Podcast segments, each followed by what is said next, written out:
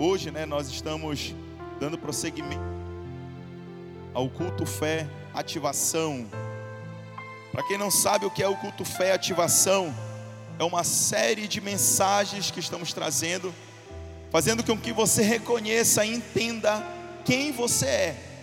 Entenda qual é o propósito maior de Deus para a sua vida. E nós já falamos durante essas três últimas semanas, toda terça-feira, falamos sobre paternidade, falamos sobre identidade, falamos sobre realeza, falamos sobre a diferença entre ser filho e órfão. E hoje nós vamos começar a mesclar, eu posso dizer assim, aonde vai começar a levar você para algo mais profundo. Nós já conseguimos entender isso. E hoje nós vamos falar sobre os benefícios da cruz. Amém? Os benefícios da cruz. E é interessante quando nós falamos de cruz, porque quando nós pensamos nessa palavra cruz, nós pensamos em sacrifício. Nós pensamos em quais os benefícios que este sacrifício trouxe para a nossa vida. E eu posso dizer que quase que 100% das pessoas pensam que a salvação foi o benefício, único benefício que nós adquirimos na cruz. Isso não é uma verdade. É interessante porque a salvação ela é sim algo maior que nós adquirimos, é algo que não tem comparação. O propósito maior foi a salvação. Mas é importante que você entenda que não é apenas, não se trata apenas disso. Não se trata apenas em você ser salvo. Eu acredito que quando Jesus derramou seu sangue lá na cruz, não se tratou apenas em fazer com que você seja salvo, mas uma gama enorme de possibilidades nos atingiu também. E eu queria que você abrisse comigo a sua Bíblia em Romanos 8, Romanos capítulo 8, versículo 11 do 16 e do 16 ao 17. Vamos ler primeiro o 11, depois do 16 ao 17.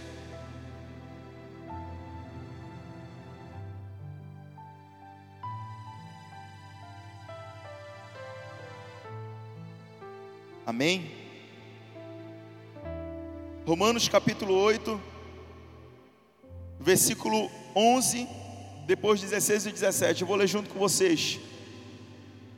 Se o Espírito de Deus, que ressuscitou Jesus dos mortos, habita em vocês, o Deus que ressuscitou Cristo Jesus dos mortos, dará vida a seu corpo mortal, por meio desse mesmo Espírito que habita em vocês.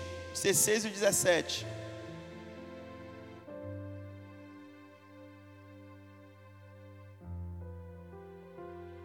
pois o seu espírito confirma o nosso espírito que somos filhos de Deus.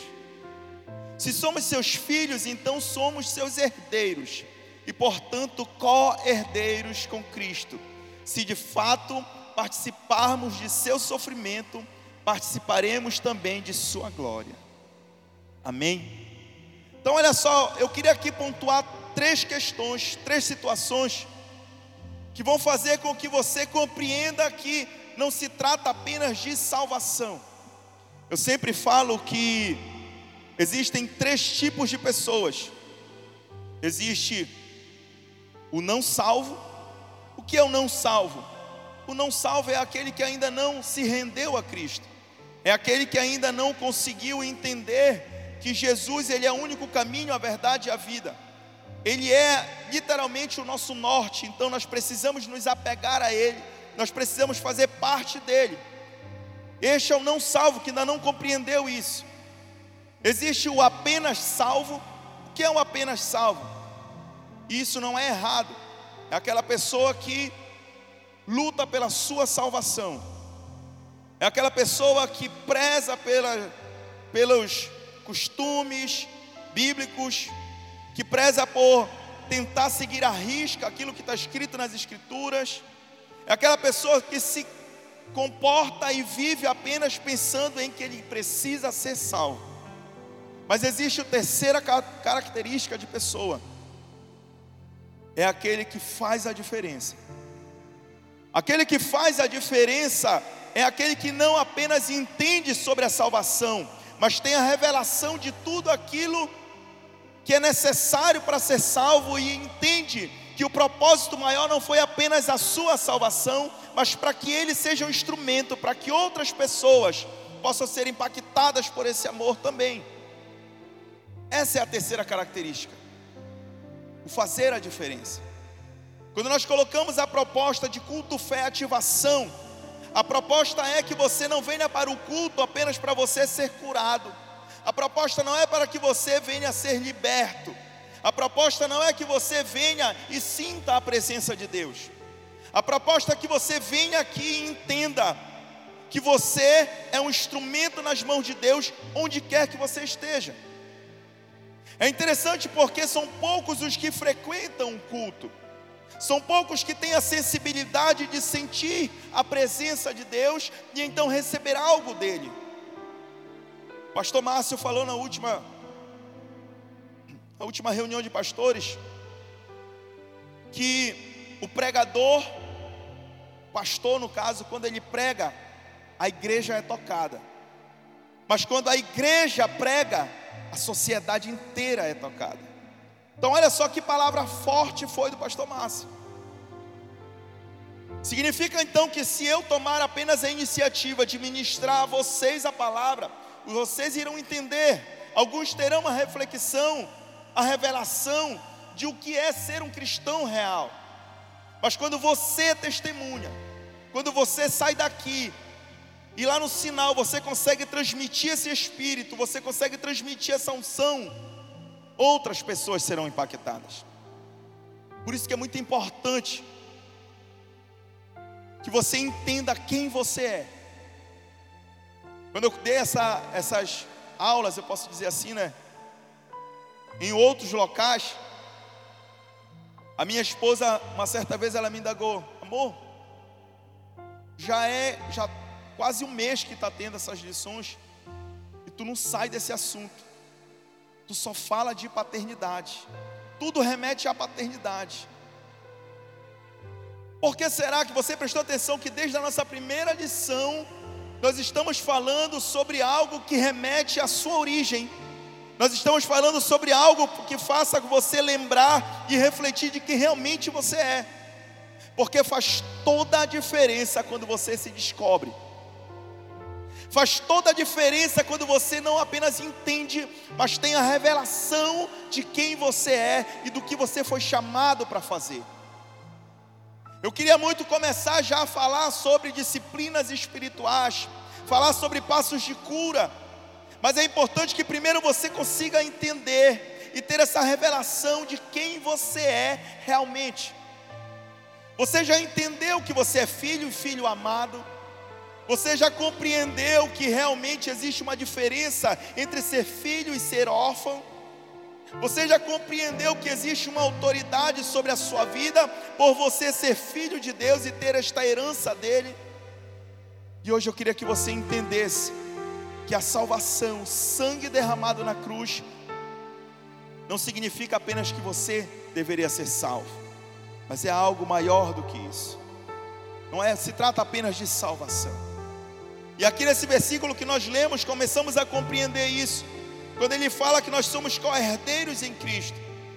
É interessante porque quando se fala em herança, quando se fala em ser herdeiro de alguém, logo você não tem apenas benefícios. Nós falamos durante no decorrer destas semanas sobre todos os benefícios que você tem. Mas não se trata apenas de benefícios, se trata de responsabilidades.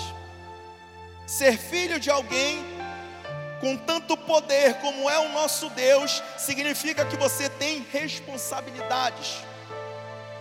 E essa responsabilidade nós precisamos tomar para nós.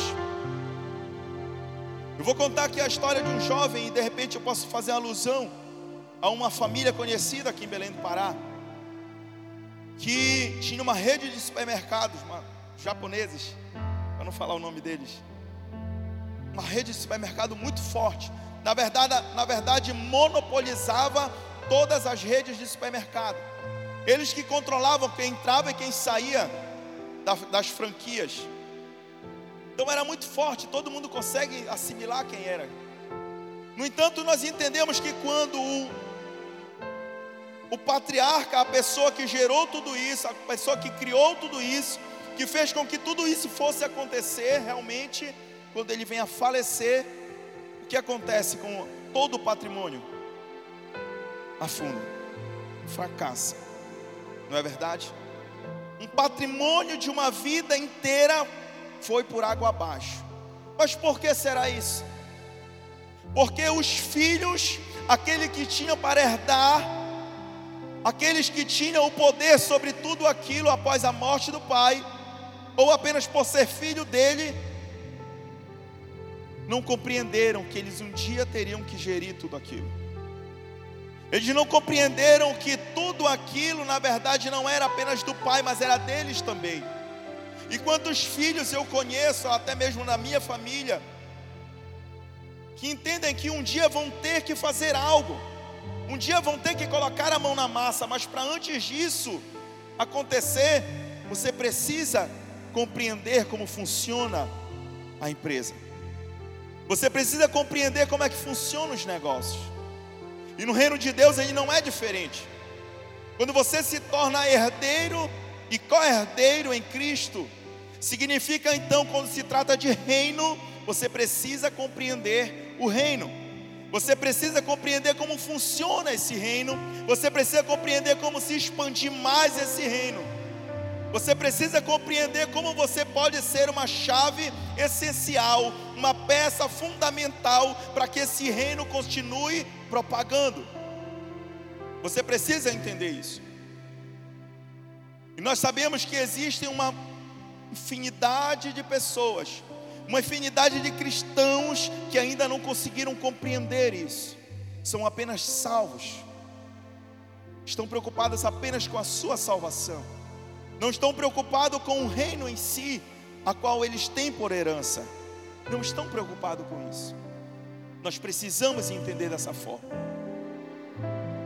Antes a igreja ela era focada apenas em determinados eixos, em determinadas questões a igreja se metia, a igreja orava, intercedia, se preocupava. Isso mais ou menos até uns três anos atrás se tratava apenas de cinco esferas na sociedade que a igreja em si interferia, entendia como deveria interferir, hoje já são sete. Então perceba que a igreja está começando a compreender, está começando a entender o seu real papel. Mas aí eu volto a falar sobre a última história que eu contei no último culto fé. Eram dois pastores, um tinha muita gente, muito cristão, muita porta aberta, mas não fazia diferença na sociedade. Eram apenas números, eram apenas salvos. Mas a nossa intenção como Igreja Lagoinha e Belém não é apenas ser uma igreja, mas fazer a diferença para que outras pessoas sejam impactadas por esse amor que nos impactou. Quando você começa a compreender isso, você vai começar a entender que lá no seu ambiente de trabalho, na sua faculdade, na sua escola, na sua rua, você tem uma responsabilidade como herdeiro, como filho. A responsabilidade em fazer com que o reino do nosso Pai se expanda cada vez mais. Esse é o propósito também da cruz. O sacrifício de Jesus não foi apenas para que você seja salvo, mas para também te dar autoridade, fazer com que você também tenha sobre a sua vida a capacidade de expandir o reino. Hoje lá na faculdade eu comentei isso com a minha esposa. Eu ouvi algo triste, mas eu espero que tenha tocado no coração daquele jovem, um jovem líder de igreja. Meio que querendo afrontar alguém lá dentro da sala, ele falou: Igreja que cresce muito rápido não é de Deus, é push. Para quem não sabe o que é push, é algo infeccioso, algo que não é benéfico. Aí eu olhei aquilo e meio que sem querer falei, mais ou menos. A de Jesus cresceu em três anos. Aí depois a menina olhou assim para mim, eu falei, e em uma palavra em Atos, 3 mil almas se renderam a Jesus. Então eu percebo então que não é o que estão tá, querendo colocar no coração dos nossos jovens. É que a igreja ela não se faz pum. Deus ele faz. Se ele quiser fazer, ele faz. Quer que você entenda que você precisa ficar parado, esperando com que algo aconteça na vida de alguém, para que esse alguém então seja usado por Deus, para que então o reino se expanda. Quando na verdade, quando você vem à frente deste altar e você se rende a Ele, automaticamente existe uma unção sobre a sua vida que nós lemos que é chamado Espírito Santo de Deus. E perceba só o Espírito Santo de Deus, aquele que ressuscitou Jesus dos mortos, está em nós. Está em nós. Nós recebemos Ele quando nós chegamos aqui à frente quando nós decidimos fazer parte desta família, a família de Deus. Quando nós decidimos então falar, a partir de hoje, esta responsabilidade não é apenas sua nem sua, também é minha responsabilidade. O aceitar a Jesus não vem apenas com benefícios sobre a nossa vida. Não é apenas dizer, não, agora eu sou falando em, uma, em algo bem natural, agora eu não sou apenas filho de alguém muito rico, eu tenho a responsabilidade de fazer com que essa riqueza nunca se acabe. Eu tenho a responsabilidade de fazer com que este reino ele continue sempre pleno e não ser uma deficiência nesse reino. É uma responsabilidade nossa. Eu queria que um outro ponto que eu queria colocar aqui para você está em Efésios capítulo 1, versículo 3. Efésios capítulo 1, versículo 3.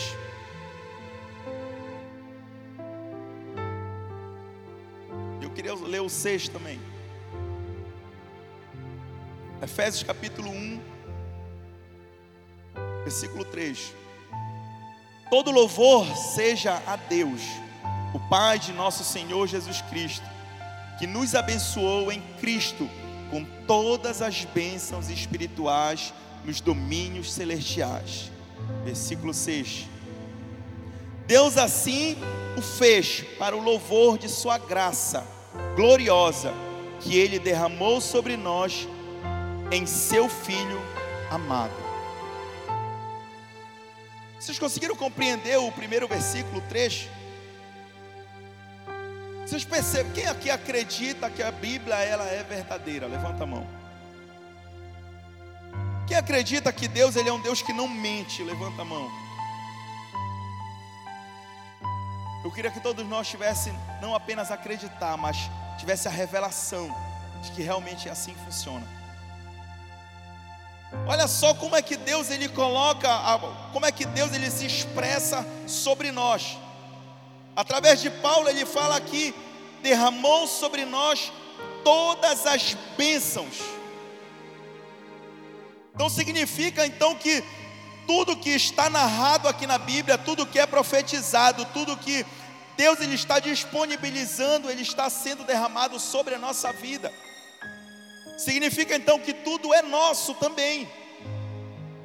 Quando ele fala isso aqui, bora ler de novo versículo 3 de Efésios 1. Efésios 1, versículo 3. Quero que você leia junto comigo. Vamos lá. Todo louvor seja a Deus, o Pai de nosso Senhor Jesus Cristo, que nos abençoou em Cristo com todas as bênçãos espirituais nos domínios celestiais.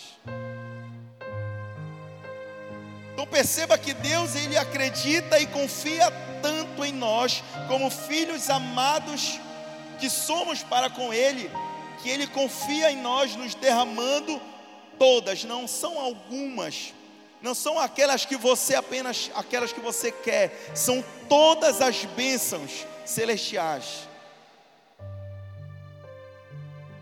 Perceba a nossa capacidade, perceba o que tem diante de nós. Você consegue compreender e entender a magnitude que foi o derramar do sangue de Jesus na cruz. Lá no versículo 6 ele falou sobre Jesus, sobre o sacrifício de Jesus, sobre o que foi derramado. Deus assim o fez para o louvor de Sua graça gloriosa, que Ele derramou sobre nós em Seu Filho amado. É como se Deus falasse assim: Olha, eu estou derramando sobre vocês todas as bênçãos. Deus, que bênção! Todas as bênçãos. Todas as bênçãos por intermédio deste sacrifício na cruz. Não se trata apenas de salvação, se trata de possibilidades, se trata sobre questões, circunstâncias, momentos que nós não deveríamos passar se nós entendêssemos que tudo é nosso. É por isso que eu falo que ser cristão é algo muito fácil. Vou dizer que é algo banal, mas é algo muito fácil. Quando você entende o que é o cristianismo, quando você entende quem realmente você é na pessoa de Cristo, quando você entende quem realmente você é nessa família divina, você percebe que tudo é mais fácil. Só que a nossa mente e as pessoas tentam fazer com que igreja que cresce rápido é infecção. As pessoas querem que colocar isso no nosso coração. Se nós fôssemos cristãos que lêssemos mais a Bíblia e não somente ler como algo de algo como um checklist, mas em parar para ler, entender o que realmente Deus ele quer falar com, a, com aquilo, entender que aquilo que ele falou é verdade, você vai compreender que aquilo que você está passando é apenas um momento. Pastor Lipão ele fala, ele falou uma vez numa postagem: tudo vai dar certo no final. Eu li Apocalipse. Isso mexeu muito comigo. Tudo vai dar certo no final eu li Apocalipse, porque no final ele é glorioso. A tribulação inteira, tudo que será passado, tudo que será enfrentado, mas tudo remete para um propósito maior e esse propósito é maravilhoso. Nós já pregamos aqui também sobre aproveitar a jornada, aproveitar a jornada, olhar pela janela e aproveitar, não se preocupar com o objetivo final, porque ele já é traçado por Deus. Então, ser cristão é muito bom. É muito bom. Você está endividado? Temos acesso a todas as bênçãos celestiais. Você está doente? Temos acesso a todas as bênçãos celestiais. Você está preocupado, deprimido, angustiado? Temos acesso a todas as bênçãos celestiais. Significa então que existe uma bênção para você na questão familiar, existe bênção na questão do emprego, existe bênção na questão do desemprego. Todas as bênçãos são acessíveis a nós. Então, olha só o que nós ganhamos na cruz. Eu queria que você abrisse comigo em Gálatas 4, versículo 1 e 2. Questionamento, mas por que nós não conseguimos alcançar isso? Gálatas capítulo 4, versículo 1 e 2. Sinceramente, eu gostaria muito que você saísse daqui tendo essa revelação de quem você é. Isso, vai, isso faria total diferença na sua vida. Eu queria dar oportunidade para muitas pessoas que estão aqui, que conseguiram ter essa percepção de quem realmente são e falar sobre o impacto que foi na vida deles infelizmente a gente não tem tempo. Mas eu quero que você leia comigo em Gálatas 1, 4, versículo 1 e 2. Portanto, pensem da seguinte forma: enquanto não atingir a idade adequada, o herdeiro não está numa posição muito melhor que a de um escravo, apesar de ser dono de todos os bens. Deve obedecer os seus tutores e administradores até a idade determinada por seu pai.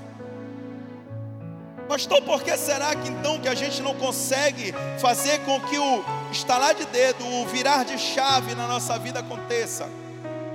Por que será que quando eu oro parece que eu me sinto tão angustiado e frio que eu não consigo ter a revelação de que aquilo realmente vai acontecer?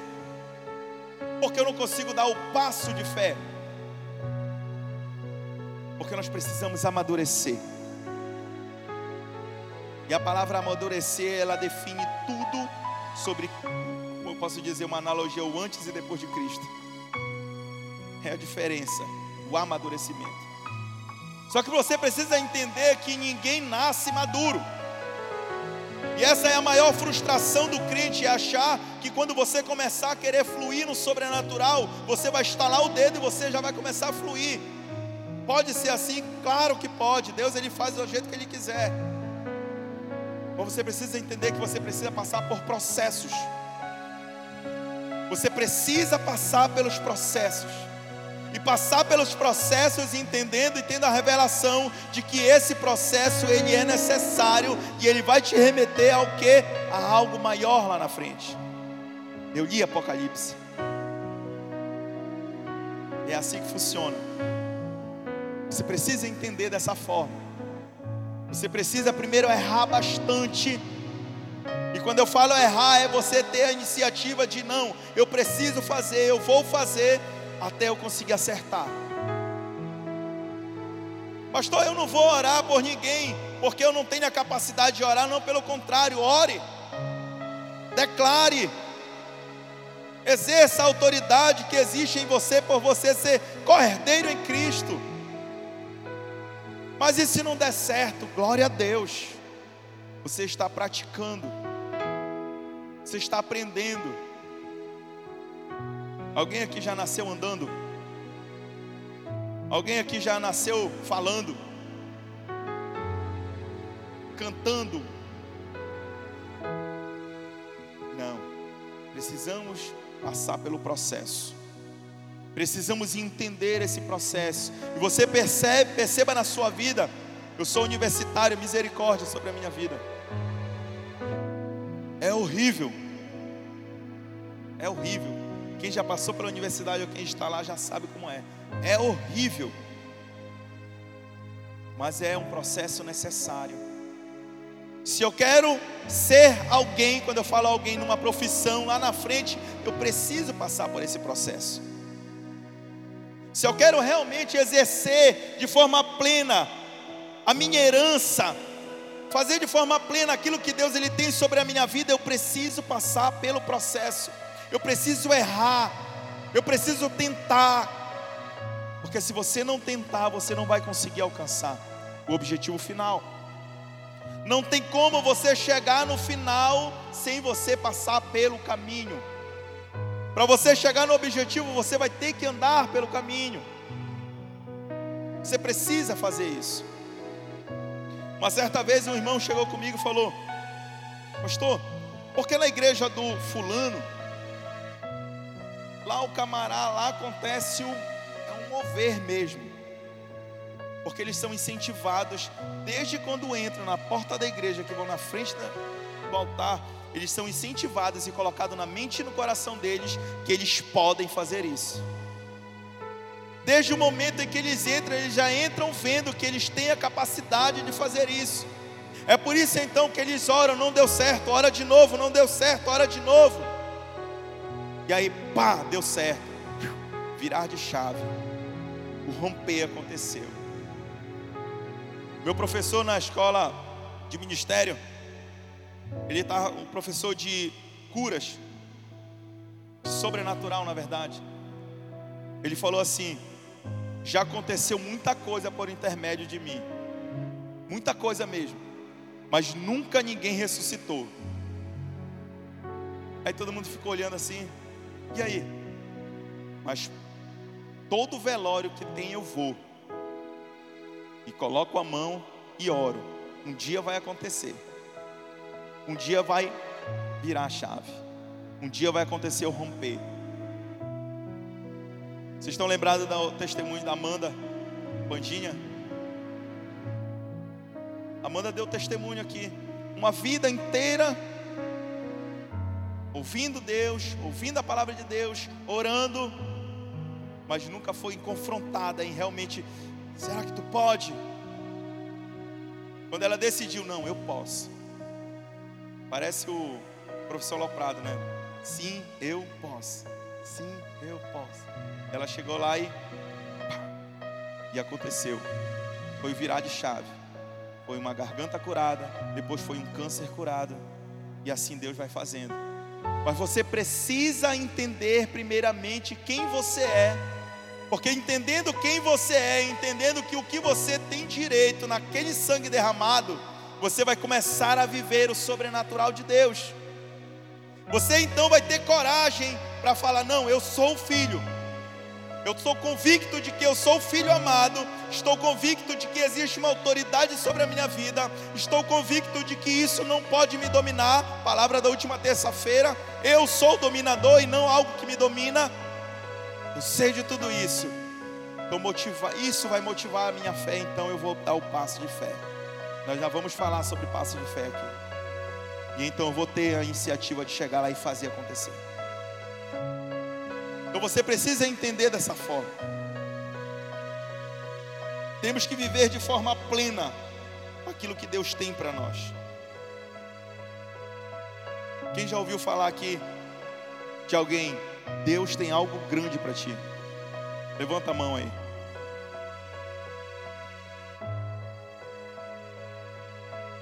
Precisa falar mais alguma coisa? Quantos de nós já foi confrontado por alguém falando Deus manda eu te falar, ou então eu sinto, não sei o que que eu vejo, não sei se faz sentido, mas quantos de nós já não ouviu palavras assim, iniciando assim, falando, Deus tem algo grande para você? Quantos de nós? Nós precisamos virar a chave, precisamos amadurecer espiritualmente, precisamos ler a palavra de Deus, precisamos orar mais Precisamos começar a entender a revelação e buscar em Deus o que é esse mar de Deus na minha vida. Nós precisamos fazer isso. Se você sair dos cultos, não apenas pensando, não foi uma bênção o culto, mas saindo do, sair do culto e tentar fazer como eu faço para que essa palavra ela seja uma realidade na minha vida. Quem daqui assiste o culto no domingo e passa a semana toda tentando praticar aquilo que foi pregado no domingo. Isso é entender que Deus tem algo maior sobre a sua vida. Se eu falasse para encerrar aqui a palavra, se eu falasse para você, é, falar o nome da minha esposa, Bia, tem, tenho algo muito bom para ti. Depois tu me procura. E aí? Se eu falasse para você, olha, eu tenho um negócio para te dar. Muito bom. Depois tu me procura. Qual seria a sua reação depois do culto? Ia correr me procurar, não é? Por quê? Primeiro, pela curiosidade do que era que eu ia te dar. Segundo, porque você queria. Porque eu falei que ia te dar. Você iria procurar se eu falasse para você, olha, eu tenho isso daqui, mas poxa, não teve como eu colocar no carro de tão grande que é. Tá lá na casa do fulano, tem como tu ir lá buscar? Quem daqui não iria buscar? Iria buscar. Deus age da mesma forma. Quando alguém chega com você e fala, olha, tem algo grande de Deus para a sua vida. Quando Deus fala para você, olha, você precisa apenas amadurecer. Você precisa apenas do virar de chave para que, bum, aconteça na sua vida. Você vai sair daqui correndo para querer saber, Deus, como é que eu faço para que esse virar de chave aconteça na minha vida? Como é que eu faço para que isso realmente seja pleno na minha vida? E aí você vai orar procurando saber. Você vai ler a Bíblia procurando saber. Você vai procurar orientações para procurar saber, porque aquilo vai ficar na sua mente. Eu preciso viver algo pleno porque você teve a revelação. Mas o entender é apenas você ouvir e compreender que realmente existe algo grande na sua vida. E aguardar o próximo culto para saber o que é que realmente tem. Essa é a diferença entre eu e Billy Graham. Temos a mesma quantidade de músculo, temos a mesma capacidade espiritual, mas ele procurou saber o que era o macho de Deus para a vida dele. Essa é a diferença nossa.